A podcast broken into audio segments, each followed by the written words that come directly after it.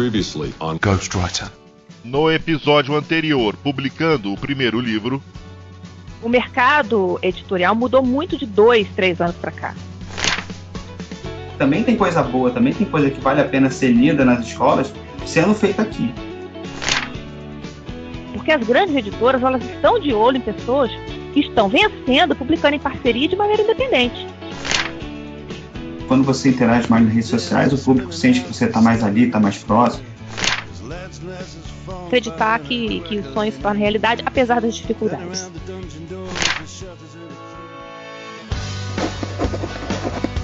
I'm a writer. Well, I'm a writer, actually. I am a writer. Ghostwriter.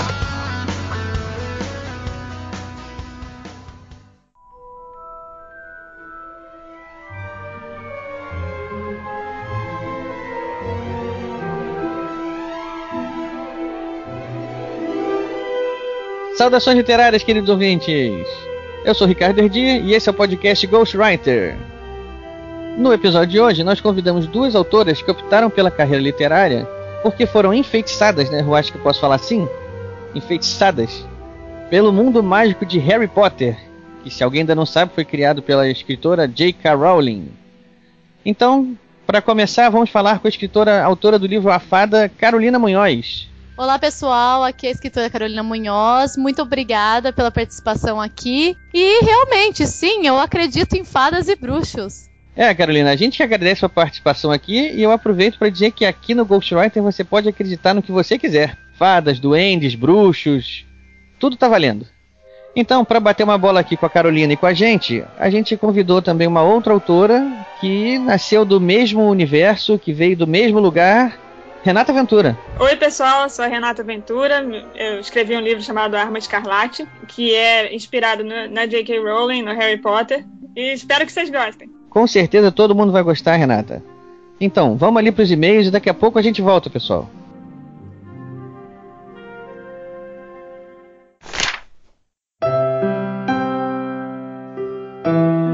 mensagens e recados. Salve, salve amantes da literatura! Eu sou Rafael Modena, o editor do podcast, e junto com o Ricardo nós iremos ler nossas mensagens e recados. E Ricardo, vou começar com um e-mail bem elogioso. Opa, elogio a gente gosta. Isso. Quem mandou e-mail foi o Pedro S. Lima. Ele é estudante de engenharia metalúrgica, tem 18 anos e é morador de São Paulo, capital. Olha, eu- deixa eu só fazer um comentário aqui. Esse e-mail até o Azagal ia ler. É, tem todas as informações. Lá, o e-mail é assim: Olá, caros amigos do podcast Ghostwriter. Gostaria de parabenizá-los pelo excelente trabalho e desejá-los muito sucesso. Conheci o podcast hoje através de um tweet do Eduardo Spor. Opa, valeu, Eduardo. Acreditem se quiserem. E ouvi o episódio 6. Me amarrei pra caramba. Sempre procurei podcasts sobre livros e já tinha até planos em fazer algo do tipo no futuro. Mas até agora só tinha visto blogs, mas não podcasts. Sei que ainda são poucos episódios, mas espero que seja o início de algo muito maior. Como bom nerd, adorei a entrevista com o Dracon e já estou baixando os outros episódios. A temática realmente me atraiu bastante. Obrigado pelas dicas e pelo conteúdo, que vocês continuem melhorando sempre. Abraços, Pedro. Abraço, Pedro. A gente agradece o e-mail.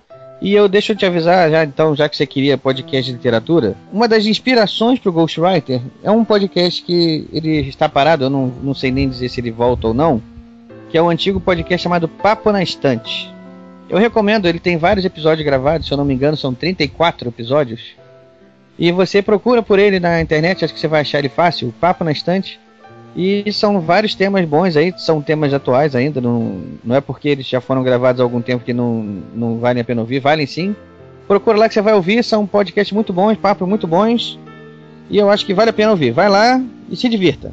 E Pedro, como você escreveu que tinha interesse em fazer algo no futuro, um podcast sobre livro, não perca, continue com esse pensamento, faça.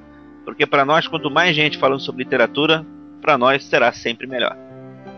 Modena, você já esteve em Cuiabá? Não, Cuiabá nunca estive, estive perto.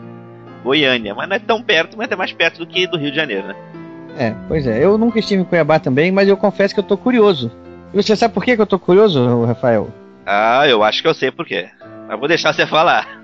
Vamos lá, é porque eu tô curioso pelo seguinte: nós temos tido um grande número de ouvintes em Cuiabá. Eu queria, eu tô curioso para saber por que, os cidadãos de Cuiabá, como é que eles chegaram até nós, como é que eles ouviram, e eu queria que algum de vocês aí, nossos ouvintes de Cuiabá, falasse pra gente o que que, como é que vocês conheceram, como é que chegou até aí, e por que um número tão grande de pessoas aí tem ouvido a gente. A gente tá curioso de saber que às vezes o número de ouvintes aí ultrapassa até São Paulo. Com certeza. Né? E a gente quer saber isso. Então, se você é ouvinte, mora em Cuiabá e tá com vontade aí de compartilhar com a gente o motivo porque vocês levaram vocês a ouvir a gente, por favor, mande e-mail, estamos curiosos. E não só com Cuiabá também, o, o Modena. Sabe outro lugar também que eu fico muito curioso de saber como é que chegou até lá? Não, qual é? Gana. Gana é. Você que é nosso ouvinte em Gana. Como você descobriu a gente? Eu quero saber. Estamos curiosíssimos. Então, se você aí que tá em Gana ouvindo a gente agora, por favor, manda um e-mail pra gente. Fala pra gente o que, que você acha, como é que você chegou até a gente e faça alguma sugestão, algum autor que vocês gostariam que a gente conversasse também, que a gente vai correr atrás. E para ele ligar pra gente, escrever pra gente, Rafael, como é que eles fazem? Através do e-mail, que é o programa.gw.gmail.com programa.gw.gmail.com Pode nos seguir também pelo Twitter, arroba arroba programagw. Temos também a nossa página na internet, que é o programagw.podomatic.com. Para ajudar, Podomatic é P-O-D-O-M-A-T-I-C. Pode nos seguir também pelo Facebook, através do facebook.com barra programa GW. Bom, então é isso aí, recados e e-mails lidos, Rafael. Mais alguma coisa? Não, Ricardo, por hoje é só. Então, um abração, pessoal. Não se esqueça de mandar um abraço e um beijo para Carolina e para Renata. Deixa comigo, vamos lá então, pessoal. É isso aí. Continua depois da musiquinha aí que a gente vai voltar com as duas autoras já já.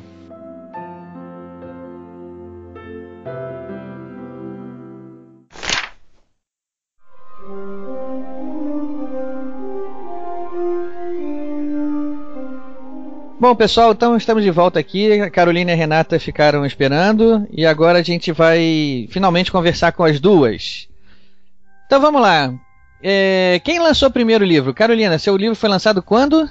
Olha, lançado ele foi em, é, em 2009, mas eu escrevi ele com 16 anos, já faz um bom tempinho. É, e, então quer dizer que você ficou muito tempo com ele na gaveta antes de chegar a alguma editora? Sim, foram sete anos. É, até agora, minha carreira tem sete anos, mas eu publiquei há três anos atrás para uma editora pequena e agora, há uns sete meses, eu estou no Novo Século relançando meu livro. E você, Renato, o seu livro foi lançado esse ano, não é? É, foi lançado em 2011, na verdade, em novembro. Também pela Novo Século. Então vocês são companheiros de editora agora, né? É, é isso. Carolina, como você lançou o livro primeiro? Conta pra gente então que, o que te fez escrever o livro. Ele tem uma inspiração no mundo da, de, de, de, Harry Potter, né?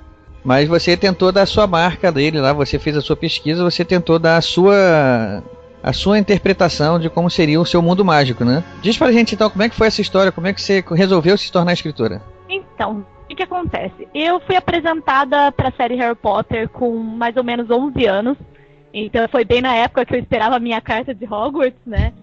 E fui apresentada, na verdade, como uma pós. Uma amiga minha virou e duvidou que eu lesse o primeiro livro em uma semana. E na época eu olhei, olhei e falei, poxa, será que realmente eu vou gostar desse livro? Eu duvidei um pouco. E acabou que no final daquela semana eu estava completamente viciada pela série. Eu já tinha lido os quatro primeiros que existiam na época. Eu realmente assim, fiquei apaixonada por Harry Potter. E com isso, aos poucos eu comecei a escrever fanfics. Fanfic é o termo usado para designar a ficção criada por fãs, e são romances e contos criados a partir das obras de seus ídolos. Esta é mais uma informação trazida à voz pela Enciclopédia Ghostwriter. E comecei a criar as minhas próprias histórias com os personagens da J.K. Rowling. E foi assim que eu comecei no mundo da escrita. Só que o que acontece? Com 16 anos, é, eu passei por uma fase um pouco de complicada na minha vida, uma época de depressão. E nisso eu acabei um dia, numa noite, tendo um sonho com uma fada muito bonita, com uma história de amor.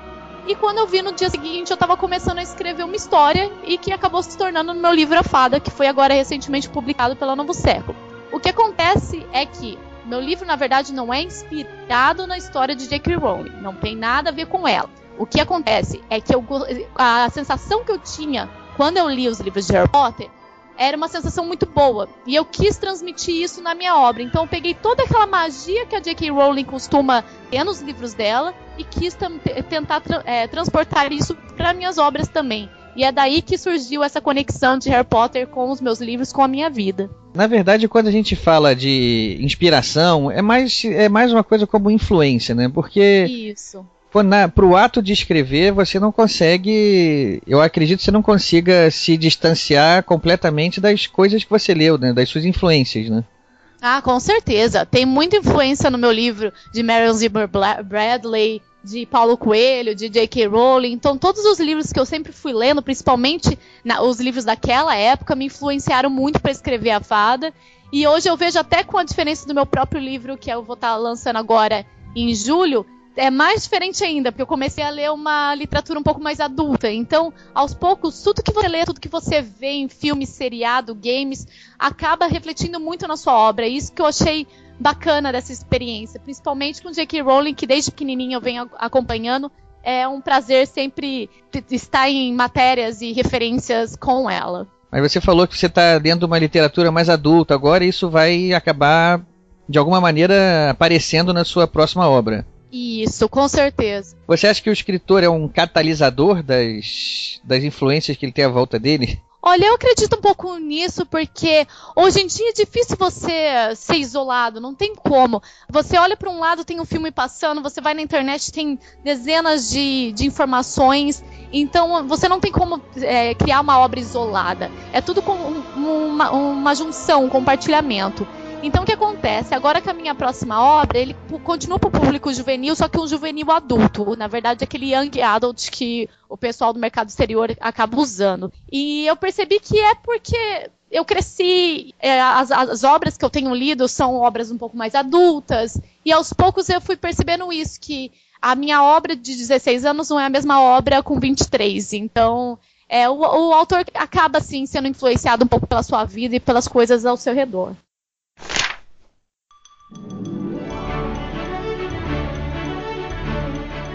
Renato, o seu livro Arma Escarlate teve uma influência também grande da J.K. Rowling. Com certeza. É, quais foram as suas outras influências e o que, que você acha que te ajudou mais a botar no seu caldeirão lá enquanto você estava escrevendo? Nossa, eu, eu sempre li de tudo, né? Eu gosto de Anne Rice, da entrevista com o vampiro, toda a série do, do, dos vampiros dela, gosto. É, a J.K. Rowling, a história com a J.K. Rowling foi interessante, porque eu também, foi meu irmão que chegou falou para mim, Renato, você tem que ler esses livros. Tava no quarto na época. Aí eu falei, ah não, história de bruxinho, coisa mais infantil. Aí eu resolvi, resolvi dar uma chance pro meu irmão. Aí eu li em segredo o primeiro livro, não, não queria dar o braço a torcer. Aí eu li escondida dele. Adorei, li os quatro livros escondida dele. Olha só. As duas têm mais em comum do que pensava.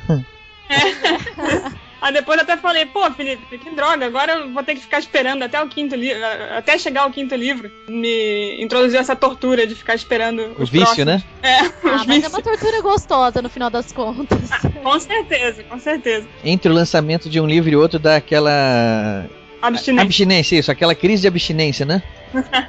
Com certeza. Eu chamava esse momento de um momento releitura. Eu pegava todos os livros e começava a ler novamente. Isso é. que é vício, hein?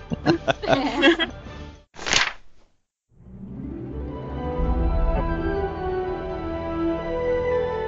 a J.K. Rowling formou uma geração de leitores. É. E desses leitores que ela formou, começou a despontar um ou outro escritor aqui da, nesses, entre esses vocês duas, né? Sim, eu acho que a, a J.K. Rowling, se você lê os, é, os livros dela, ou se você não leu, é, não importa. Ela fez uma diferença porque realmente existiam muitos jovens no Brasil, no exterior, que não liam antes de Harry Potter.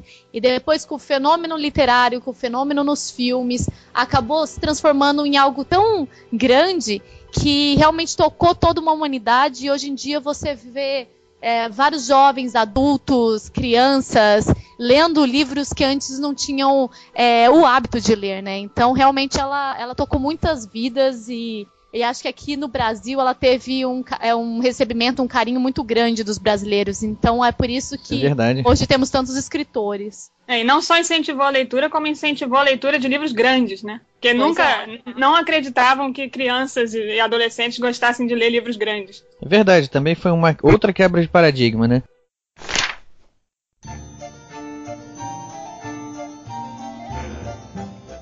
Carolina, é, você disse que começou, que escreveu a primeira história com 16 anos, né? Isso, a história oficial, o livro meu mesmo, foi com 16 anos. Antes eu escrevia só fanfic mesmo. E você já pensou, se você não tivesse lido os livros, onde você estaria hoje? O que você estaria fazendo da sua vida? Você seria escritora? Olha, é engraçado, porque eu sempre tive um pé no meio artístico, assim, já participei de é, concursos de canto, de atuação, esse tipo de coisa assim, mas eu nunca realmente tinha me imaginado como escritora. Foi algo que veio através de Harry Potter, então eu não sei se eu não tivesse seguido esse caminho potteriano aí, se hoje eu teria me tornado uma escritora, mas eu sou realmente muito grata a isso, porque Todos nós. outra... Você e seus leitores. Eu, eu sempre quis ser escritora. Eu sempre. é, eu desde criança. Eu nunca gostei muito de fazer as, as redações que as professoras pediam. Mas eu. Eu escrevi, acho que tinha uns 10 anos assim, eu escrevi um livro de umas 100 páginas com uma amiga minha, era sobre uma conspiração internacional. Começava com um shopping explodindo. Aí logo depois veio aquela novela Torre de Babel, eu fiquei danada da vida que eles copiaram a minha ideia. Explodiram o shopping no primeiro capítulo. E aí depois eu morei nos Estados Unidos por quatro anos, né? E aí lá eu, eu escrevi um livro em inglês, que era em outro planeta, tudo, mas também era com crianças. E eu considero aquele livro como um treino, porque eu nu- nunca publiquei, mas foi um treino para esse agora. Agora eu vejo, eu leio aquele outro e vejo como era meio infantil ainda a linguagem e como eu, eu evoluí até aqui. Quando você lançou a Arma Escarlate, você já estava decidido que aquilo era o que você queria ser quando crescer mesmo, então. Sim, sim, com certeza. É como eu disse antes, para Carolina, para você também. É é sorte de, dos leitores que vocês duas tiveram acesso na infância aos livros da, da, da J.K. Rowling, né? Com certeza. Não, uma coisa, uma coisa que, que a J.K. Rowling me mostrou que eu achei interessante. Antes, como eu disse, eu não gostava muito de fantasia, bruxinho, essas coisas. E aí eu percebi pelos livros do Harry Potter que através da fantasia dava para falar sobre assuntos sérios e reais que, que tinham a ver com as nossas vidas. Então isso também me ajudou a querer escrever fantasia pensando na realidade. Eu fiquei impressionada agora, porque realmente é, é isso mesmo. É, o objetivo de um escritor não é simplesmente contar uma história ali, colocar um personagem mágico e pronto. É transmitir algo a mais que possa tocar o seu leitor e dar algum tipo de ensinamento sem ser aquele livro de ah, você é, tem algo bom no final para resolver, entende? Tem que dar Certeza. aquele ensinamento, mas de uma forma sutil. E realmente foi isso que a Renata falou agora. É, esse ensinamento se, se chama transformar a vida das pessoas, né? Realmente. Eu acho que você, quando lançou o seu livro, a Renata, quando lançou o livro dela, os leitores que pegam aquilo podem sentir a mesma coisa que vocês sentiram quando leram Harry Potter lá atrás. E vocês estão influenciando já seus leitores sem você nem saber de que maneira, né?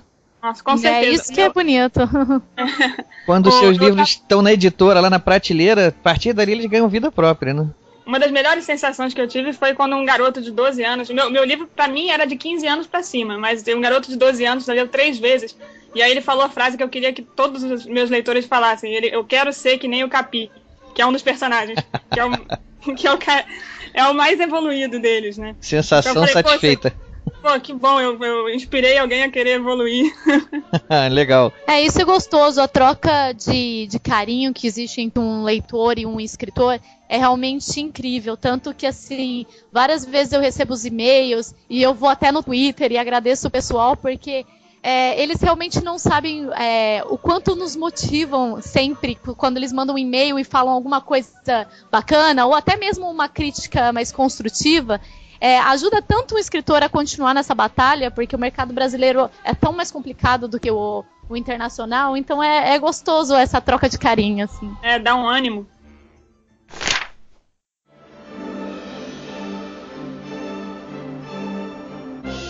Aproveitando que você falou de mercado, Carolina, você escreveu o livro e ele ficou um tempo na gaveta. Na verdade, não foi na gaveta, eu fui esperando alguma resposta mesmo. então, foi uma longa espera.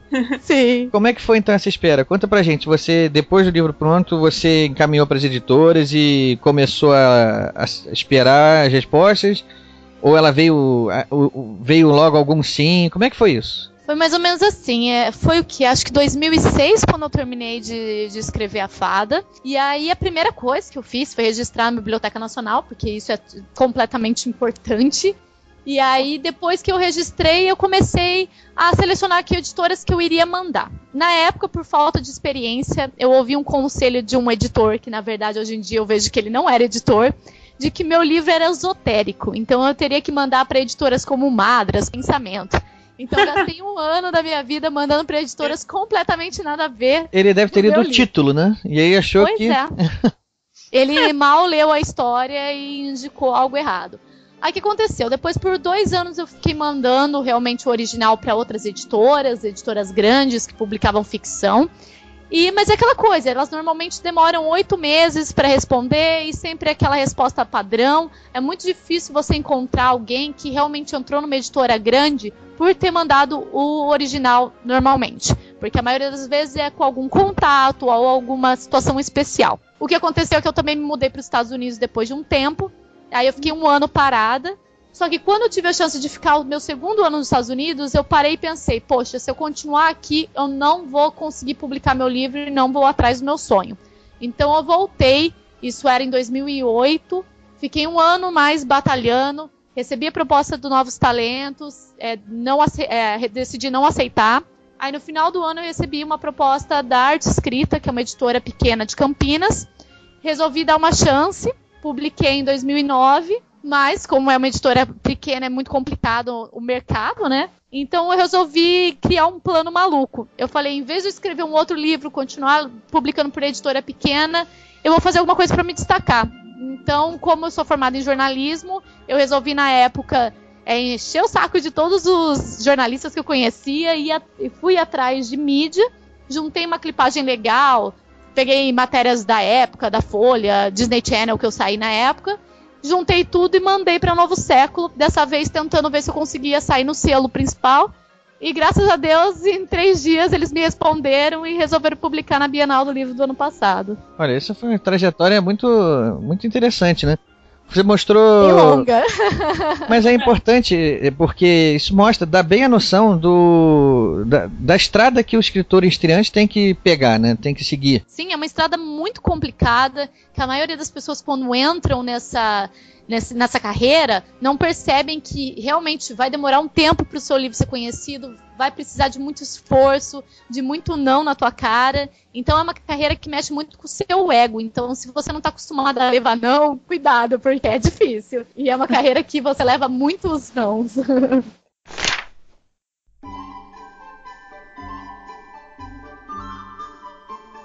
É, Renata, e como é que foi a sua história? Você também terminou de escrever o livro quando? Quando você resolveu enviar para a editora? Conta pra gente aí a como é que foi a sua trajetória até o livro chegar nas prateleiras. Terminei de escrever o livro em 2010. É, fiquei cinco anos escrevendo, né, por causa da pesquisa toda sobre Rio de Janeiro, em 97, como é que era. E aí eu comecei a mandar para as editoras grandes primeiro. Falei assim, vou tentar as grandes primeiro e depois, se não der certo, se não responderem, aí eu tento as médias e assim por diante. É, só que nunca me responderam, simplesmente. Eu não recebi rejeição nenhuma.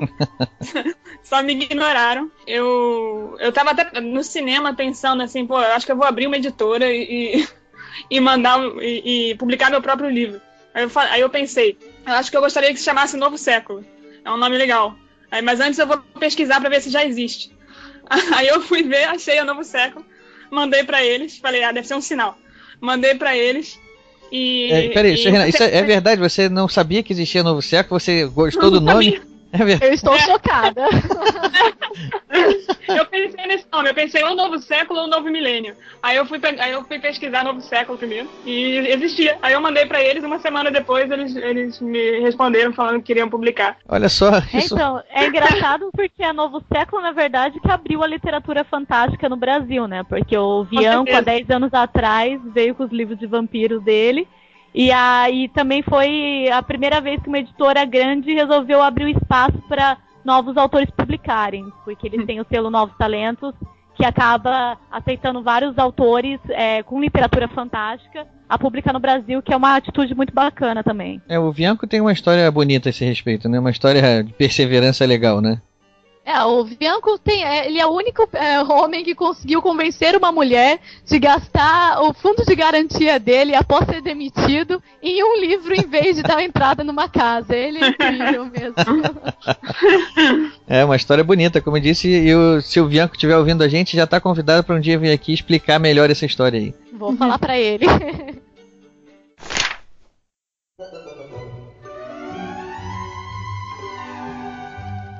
Carolina, faz uma sinopse pra gente aí, sem spoiler, do, que, do, do livro A Fada. O livro A Fada conta a história de Melanie Anne das Fadas. É uma menina que, ao completar 18 anos, tem vários, é, vários acontecimentos estranhos na vida dela. O pai dela morre, ela ganha uma estranha tatuagem e descobre que, na verdade, ela não é um ser humano.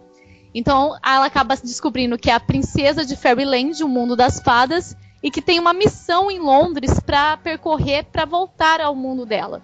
Então você acompanha toda essa missão, uma conexão amorosa que ela acaba recebendo, um bocado, e é realmente uma história de magia e de amor. Então acho que o pessoal vai acabar gostando porque mescla bem o lado feminino e masculino. Ela tem alguma inspiração na vida real? É o seu alter ego? Ou é simplesmente uma criação da sua mente mesmo? Então, eu recebo muito e-mail perguntando isso, porque, ainda mais com a capa e a personagem sendo um loiro, assim, algumas pessoas é, acabam lembrando de mim é, conforme vão lendo, né? O que acontece é que realmente algumas características físicas da, Mel é, da Melanie são parecidas comigo, e psicológicas também, porque ela se parece muito com a Carolina Munhoz de 16 anos. É. Então, como eu pensava naquela época, eu passei muito pra personagem, principalmente a revolta com o amor, com paz, com a família, assim, em geral. Fase típica da adolescência, né? É, típico. Então, eu sou o tipo de autora que não consegue se separar muito dos personagens. Eu percebi até com a minha próxima personagem, agora que vocês vão conhecer em julho, realmente eu não consigo me separar muito. Mas a Melanie Anne é uma personagem que tem sua própria característica, que não sou eu então tem apenas uma ligação forte comigo. E desse livro que vai ser lançado em julho, você pode falar alguma coisa ainda ou é segredo de Estado mesmo? Olha, tem muita coisa que é segredo, principalmente o fato da, do nome do livro e da editora. Mas o que eu posso adiantar é que também é um livro de, de fadas, não é uma continuação do A Fada, mas é uma versão um pouco mais adulta e não tão boazinha assim da dimensão das fadas. Acho que vocês vão gostar bastante. Opa, já fiquei mais interessado ainda agora. Essa versão não tão boazinha já. Pois já é, deixou... é bem mais adulto, mais dark, sexy assim. É, e Renata, faz pra gente então também a mesma coisa. Fala, conta primeiro assim, uma sinopse do, do, do Arma Escarlate, dá uma palhinha pra gente. Bom, meu livro, é, o pessoal tá chamando de Harry Potter brasileiro. é, é, é, a história de um menino que mora na favela Santa Marta, é, que muitos conhecem como Dona Marta, e que no meio de um tiroteio em 97 descobre que é bruxo. E aí ele tem que fugir naquela mesma noite porque ele dedurou um dos chefes do tráfico e ele foge para aprender magia o suficiente para voltar se vingar do bandido que está ameaçando a família dele. É, eu tive a ideia do livro numa entrevista com a J.K. Rowling. Eu, eu, assisti uma entrevista com a J.K. Rowling em que um fã americano dela perguntava se ela estaria interessada em escrever um livro sobre uma escola de bruxaria nos Estados Unidos. Aí ela falou que não, que ela não queria, mas que ele poderia ficar, se ele quisesse, ele podia fazer. Aí eu falei, oba, tá aí a minha permissão vou fazer sobre uma escola de bruxaria no, no, Rio de Janeiro. Só que ao mesmo tempo que eu, eu considero como se fosse no mesmo mundo do Harry. Enquanto no Harry tá acontecendo lá na Europa as coisas com, com o Harry, aqui no Brasil tá acontecendo com o Hugo, que é o meu personagem principal, outras coisas completamente diferentes. Compatível e... com o mundo, ou seja, Harry Potter e o Hugo poderiam se encontrar em algum momento, em algum lugar. Poderiam, se a J.K. Rowling deixar, eu, eu até escrevo. Não, mas é, só que grande, uma, uma, das grandes diferenças do meu livro pro, pro Harry é exatamente o, o, personagem principal. O Hugo é o oposto do Harry. Ele, por ter vivido a vida inteira é, sendo ameaçado por um dos, um dos caras lá do tráfico, ele, ele é um garoto muito arisco. Ele, ele reage com agressividade de vez em quando, ele não confia muito nas pessoas. E isso muda completamente a história, da, a trajetória dele dentro da escola de bruxaria.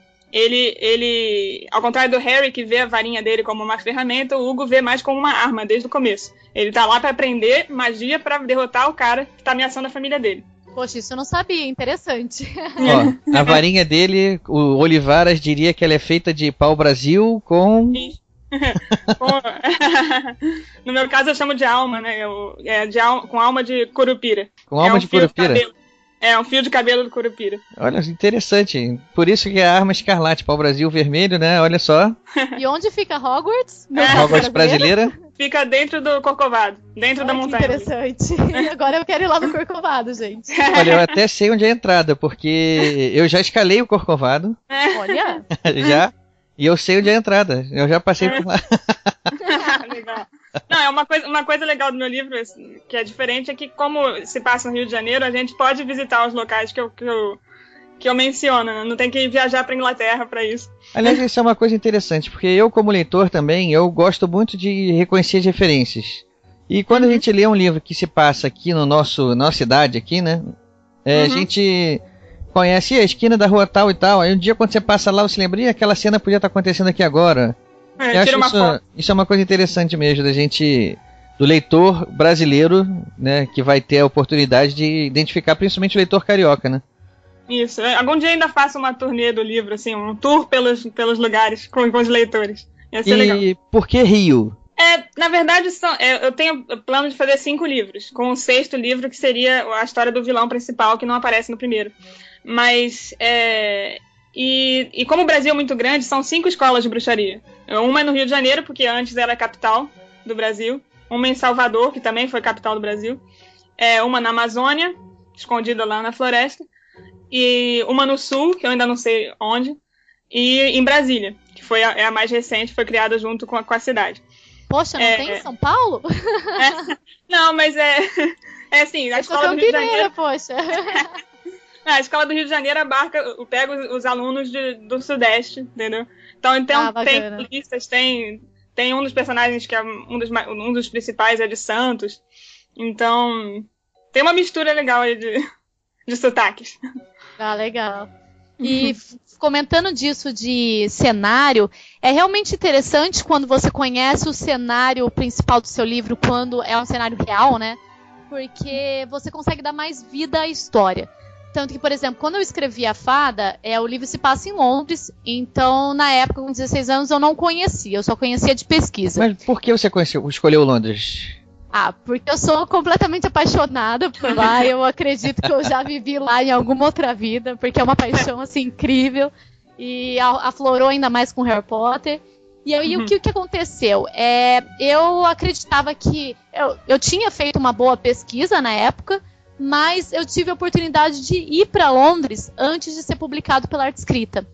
Então eu pude é, estar na Praça Trafalgar, eu pude ir para Candental, na Stonehenge, em todos os lugares que eu tinha escrito e realmente sentir a sensação que minha personagem tinha, ver os pontos, é, conhecer os detalhes. Então eu consegui melhorar muito mais a obra.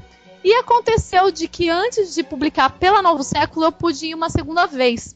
E aí, como eu reescrevi o livro todo para Novo Século, eu acrescentei ainda mais detalhes da cidade. Então é importante realmente o autor ele conhecer e, e conseguir realmente entrar na vida daquela pessoa morando naquele local. Não é a mesma coisa que pegar o Google Earth e ficar passeando, não, é? Não, é bem mais difícil. Mas, por exemplo, até agora eu tô escreve... eu escrevi sobre uma, uma cidadezinha chamada Kenswick, em, em Cúmbria, nesse novo livro, e eu ainda não pude ter a oportunidade de conhecer. Então foi realmente por pesquisa, mas você vê a dificuldade em conseguir é, sentir o local sem ter conhecido. É que como eu já pude morar em Londres por um tempo e conhecer os hábitos britânicos, é que eu pude entender um pouco mais, mas realmente é complicado. Só com uma eh, pesquisada básica não dá para escrever um livro, não. Não, É. é. e o meu, no meu caso tinha o Dona Marta, né? Que eu não. Eu, quando eu comecei a escrever, eu não tinha ido lá ainda, porque não tinha UPP, era meio perigoso. Mas aí, assim que teve os UPPs, eu fui lá ver. E eu tive a sorte de, de ter um livro, o- o- não sei se vocês conhecem o Abusado, do Caco Acusado. Barcelos. Eu li esse Sim. livro também. que é sobre o Dona Marta em 97, que é, que é exatamente o ano do meu livro. Eu falei, pô, perfeito, eu li o livro, já tinha a pesquisa toda do cara lá. É, porque é muito diferente Dona Marta de 97 e de 2012, né? E É. não tinha ainda o elevador lá, o, o plano inclinado, não tinha as casinhas coloridas. Então eu até não. Eu até queria me, me ater mais ao livro do, do Caco Barcelos mesmo, para não me confundir e botar a descrição de coisa que ele tá agora e não tinha antes no livro. Ah, bacana.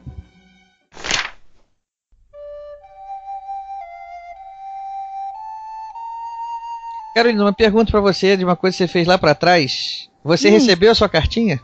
Olha, eu não recebi minha cartinha, eu sou muito triste por causa disso.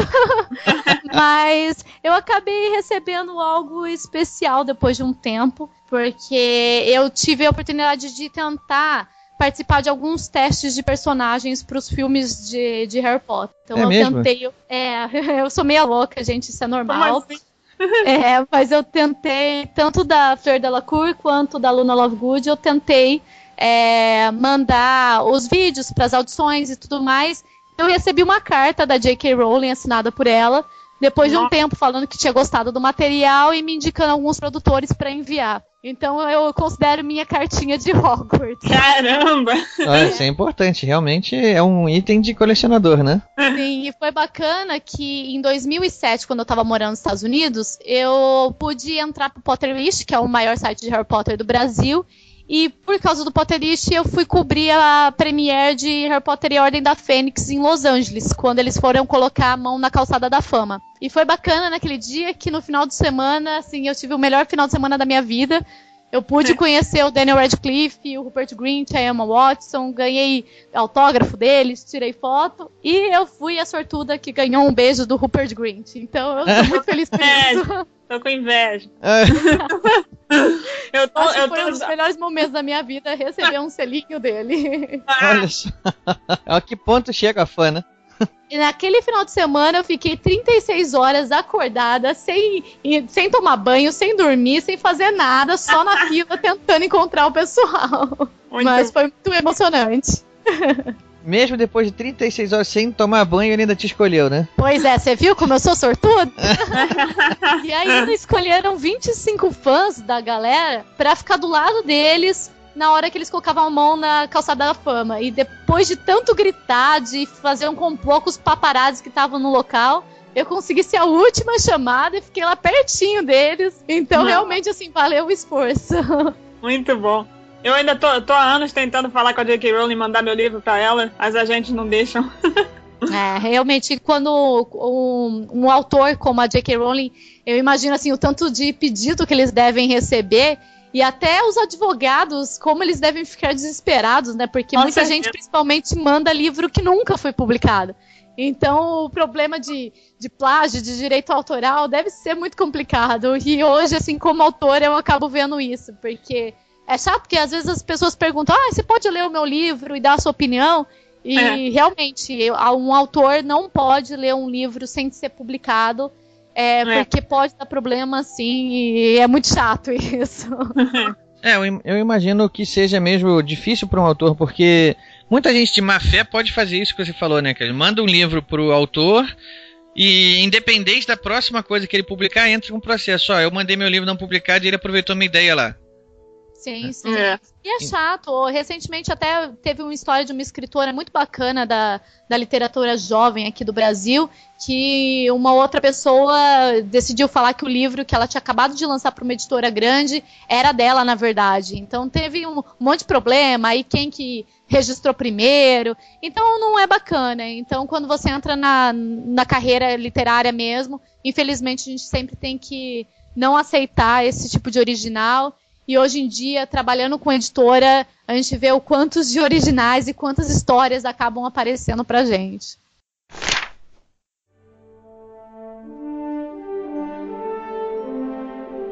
Se a J.K. Rowling um dia deixasse, você colocaria o Hugo e o Harry Potter se encontrando de alguma maneira, né? Isso cheira muito a fanfic. É. Você chegou também a escrever fanfic? A Carolina já falou que escreveu fanfic. Você chegou a escrever algum fanfic, alguma coisa assim também? Não, não, nunca. Só na minha cabeça. Eu comecei, eu comecei criando, criando histórias na minha cabeça sobre James Bond, na verdade. Ah, é? E algumas delas é, eu acabei aproveitando no livro em outros personagens, coisas que aconteciam. Mas escrever fanfic eu nunca escrevi. A J.K. Rowling tem até uma uma relação, ela parece ter uma boa relação com os personagens, com as pessoas que escrevem fanfic, né? Parece que ela inclusive autoriza alguns a se tornarem parte do folclore e, é, oficial da história do, do universo. Vocês conhecem alguma coisa assim, alguma história assim? Olha, dessa parte de folclore eu nunca li, não sei opinar sobre isso, mas o que eu realmente vi é que ela sempre apoiou muito a parte de fanfic, enquanto permanece fanfic. Então, assim, vários autores muito bons criaram histórias no, no cenário de Harry Potter, mas sempre que alguém tentava transformar isso em um livro depois, aí realmente a J.K. Rowling não gostava e tinha problemas. Mas um, um bom exemplo de, é, de uma pessoa que escreveu fanfic de Harry Potter e acabou se dando bem é a Cassandra Clare, que é uma autora maravilhosa e que hoje tem a Cidade dos Ossos, tem toda a coleção dela. E ela era uma grande autora de fanfic de Harry Potter com a Draco uh, Trilogy, que eu lia na época, e realmente ela era muito boa. Mas o que aconteceu? Ela fez a fama dela com as fanfics e depois escreveu uma outra coisa, coisa completamente diferente e lançou. Então, por isso que nunca teve problema. Aí, por ela chegar da, da época de fanfic, aí não tem problema, entende? É, até um caminho interessante que ela fez para se tornar conhecida num, num, grupo de leitores, né? De pessoas que ela sabia que poderiam se tornar leitores, né? Sim, tanto que ela chegou no primeiro lugar do New York Best Selling List. Então ela realmente é um fenômeno. Eu tive o prazer de participar de uma matéria que ela também estava na, na época. E realmente é, é legal é, conhecer esse lado de outras autores, de outras autoras, né, também que começaram com fanfic, que eram fãs de Harry Potter e hoje estão no primeiro lugar de lista de mais vendidos, ou que estão dando muitas entrevistas, estão fazendo muitas coisas. Então dá um orgulho de saber que foi o mesmo time ali que começou com J.K. Rowling. Então é especial. É. Aqui no Brasil a gente espera que a história se repita, né? Principalmente com vocês duas. Né? Oh, obrigada. Tomara.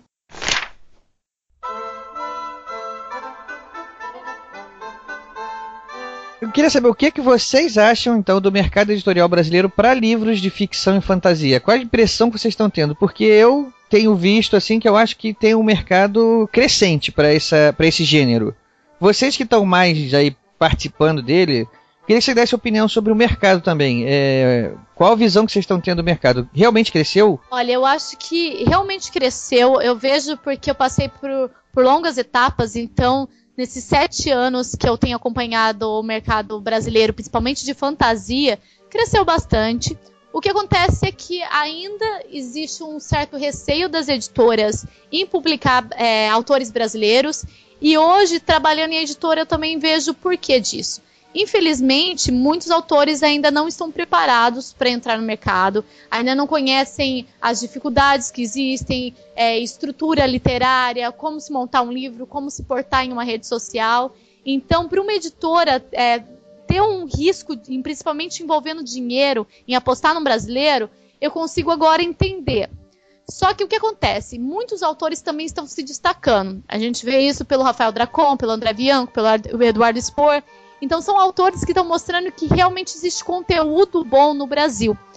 Então você vê o sucesso lá fora da fantasia e grandes autores nacionais, isso acaba impulsionando ainda mais a literatura fantástica brasileira e com certeza o mercado vai abrir cada vez mais. Infelizmente existem editoras que acabam se aproveitando disso e cobram preços absurdos para os autores publicarem. E isso é muito chato porque você acaba impedindo uma pessoa de realmente realizar um sonho, você está meio que quase iludindo ela. Mas existem editoras também que estão impulsionando a literatura fantástica cada vez mais. E um exemplo disso é a Fantasy Casa Palavra, do escritor Rafael Dracon, que está agora coordenando esse selo.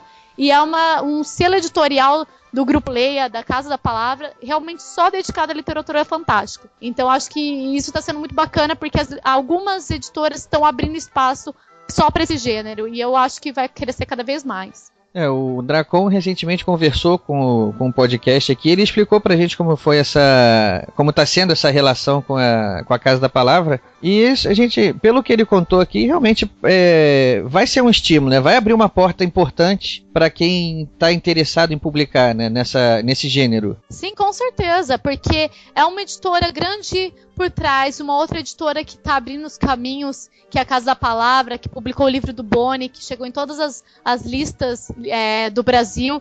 Então são editoras fortes apostando num gênero que é muito forte no Brasil. Porque os fãs de Harry Potter, de Crepúsculo, de Senhor dos Anéis, é, no Brasil eles são muito apaixonados.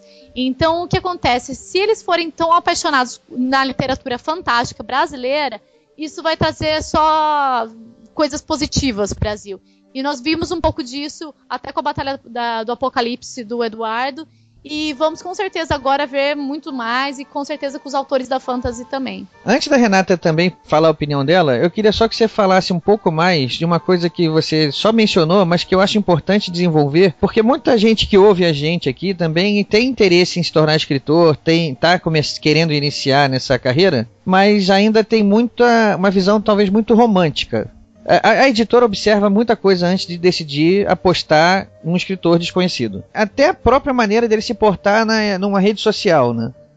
Então, assim, eu queria falar um pouco mais sobre isso, assim, porque isso é uma coisa que muita gente pode achar errado a editora fazer isso. Ó, oh, mas por que, que ela vai deixar de publicar uma obra-prima só porque o cara tá se metendo numa polêmica lá? Olha, é muito importante porque eu já vi vários amigos é, escritores é, a, é, não, não aproveitando oportunidades que a vida dão por agirem às vezes de forma inadequada, até mesmo na internet. Por quê? Um autor, ele é uma figura pública. Exatamente, era essa a expressão que eu queria que você usasse. É, ele é uma pessoa que por mais que tem gente que fala: "Ah, eu vou escrever um livro e depois eu não preciso aparecer". Não, não existe isso hoje. Porque se você não aparece, você não vende e você não chega ao patamar que você quer chegar. Então, se você quer simplesmente para escrever para a família, beleza, você pode se portar na internet da forma que você quiser. Quando você almeja chegar em algo maior, você precisa ter um certo cuidado. O que você fala na sua rede social acaba transmitindo para os le seus leitores e se eles te, é, te seguem é por algum motivo. Isso ecoa, então, né? Isso. Por que, que você vai estar tá passando uma, uma imagem negativa do seu livro, da sua pessoa para o seu leitor. Então, isso é muito importante. Outro fato importante é, por exemplo, é, a maioria dos, é, dos é, escritores, quando estão começando ou quando é, acabam tentando fazer alguma coisa muito grande para tentar aparecer, acabam passando muito spam, enchendo muitas pessoas e não é a forma certa de marketing. É, é, é preciso é, pensar muito, realmente criar um, um plano legal para tentar se divulgar e não se queimar no mercado. Porque realmente, hoje em dia, apostar no escritor brasileiro é complicado. E dá para entender, porque uma editora tem que gastar muito dinheiro. Eu, eu entendo também que o autor teve muito trabalho para escrever a obra dele.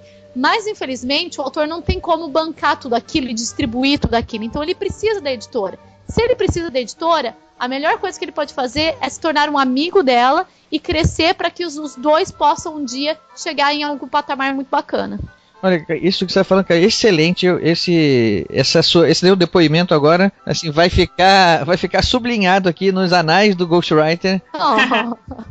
É, é, tem que desmistificar isso mesmo, né? Porque muita gente entra, por ser uma área artística, muita gente acha que se ah, eu tenho dom artístico e isso vai ser o suficiente para me fazer vencer. Eu vou escrever um livro que vai se tornar irresistível, as editoras vão disputar para ver quem vai publicar meu livro e pronto, e acha que isso basta.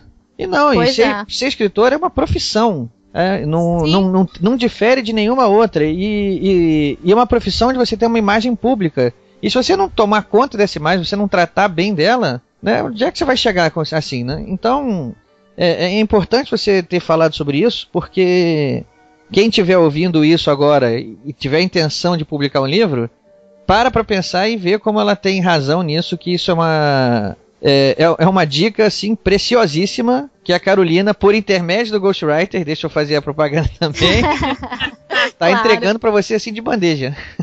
É, porque é importante, um escritor, ele acaba virando palestrante depois, ele acaba virando marqueteiro, ele é uma pessoa realmente que vai estar tá ali com contato direto. Então a editora tem que tomar cuidado. Será que essa pessoa que tem o contato direto com o leitor da minha editora está preparada realmente para lidar com ele? Então, galerinha, toma cuidado com seu Twitter, toma cuidado com seu Facebook.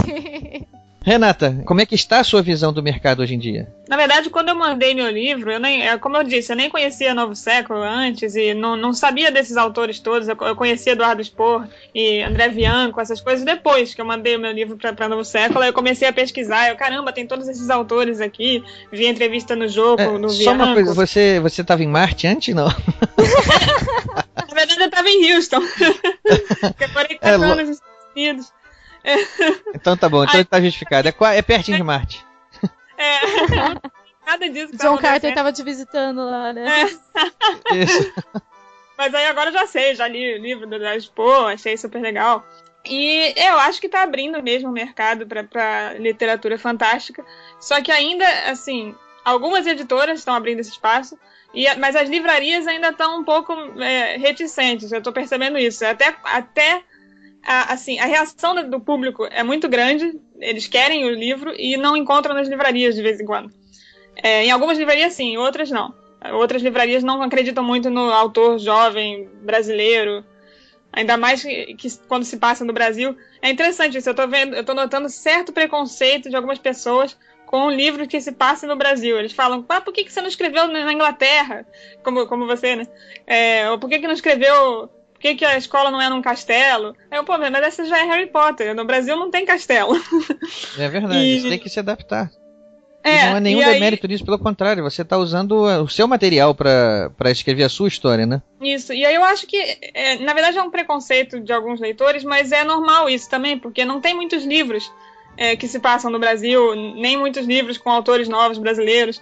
Então, é, não é culpa deles, é culpa do, do mercado mesmo, mas que já está melhorando. E vai melhorar cada vez mais, tenho certeza. Renata, quer uma notícia boa? Oi. Eu vi seu livro em destaque na, na entrada da Saraiva do Barra Shopping e eu fiquei muito orgulhosa oh. de poder ver isso. Oh, que bom! É, isso é muito bacana. Notícia. Tem isso, quer dizer, tá na literatura nacional, na seção de literatura nacional.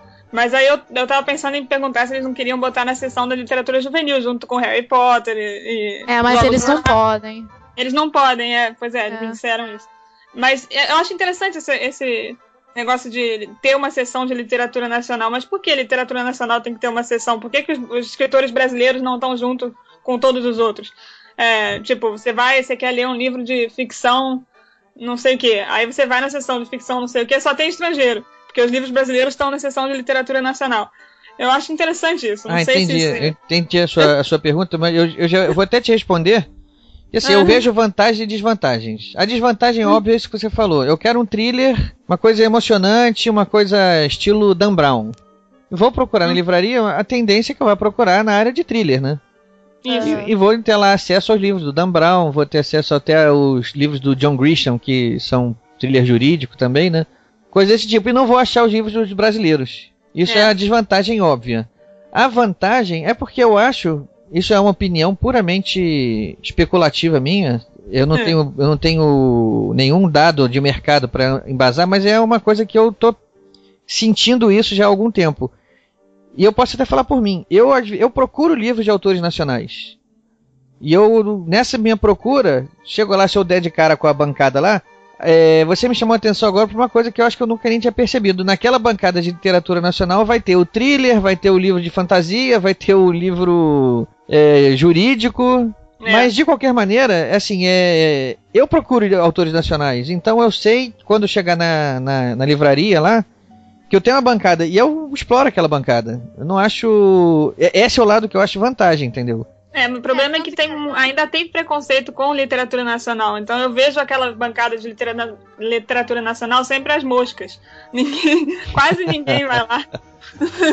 Olha, eu já. O complicado, o complicado é, é, é base de catalogação. O que acontece? É. é, por exemplo, se, se você quisesse sair numa, numa categoria que tivesse Harry Potter, que tivesse Crepúsculo, esse tipo de coisa assim, realmente é uma decisão que a editora tinha que ter tido no começo de registrar o livro como infanto juvenil. Porque, por exemplo, as obras do Rafael Dracon foram cadastradas assim, e toda vez que você chega na, na área infanto-juvenil, que tem Harry Potter, que tem Gossip Girl, esse tipo de coisa assim, eh, o livro dele sempre está lá. O que acontece é que muitos autores acabam sendo cadastrados na literatura brasileira. Assim É. como muitos livros, independente do gênero, são cadastrados na literatura estrangeira. Então o que acontece é, infelizmente as pessoas costumam frequentar mais a área de literatura estrangeira. Mas é difícil hoje em dia você entrar numa livraria e ser- ter só uma parte de aqui é fantasia. Não existe. Ou é literatura estrangeira, ou brasileira, ou infanto juvenil. O que a acaba acostumando é a nossa cabeça mesmo no gênero.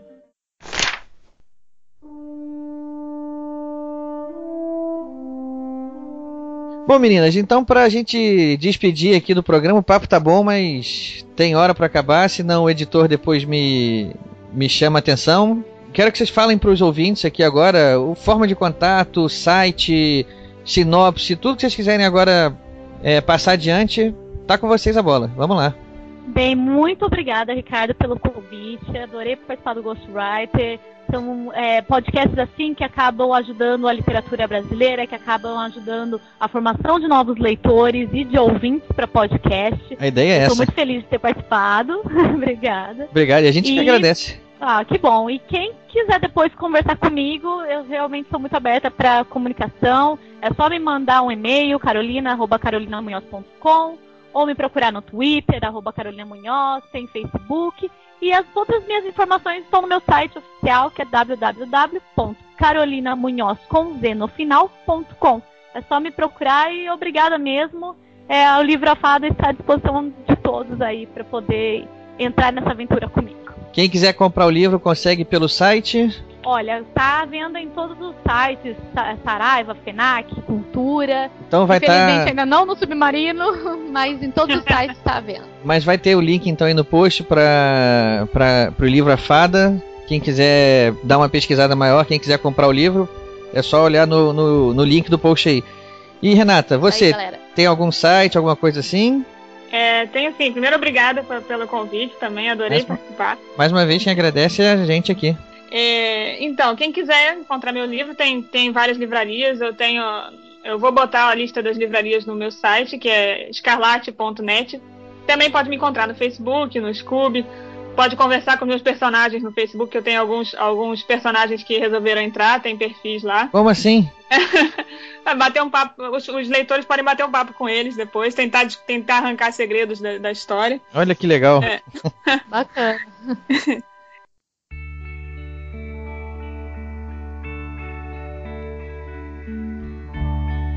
This going out to all the lovers out there. Hold each other tight and keep each other warm.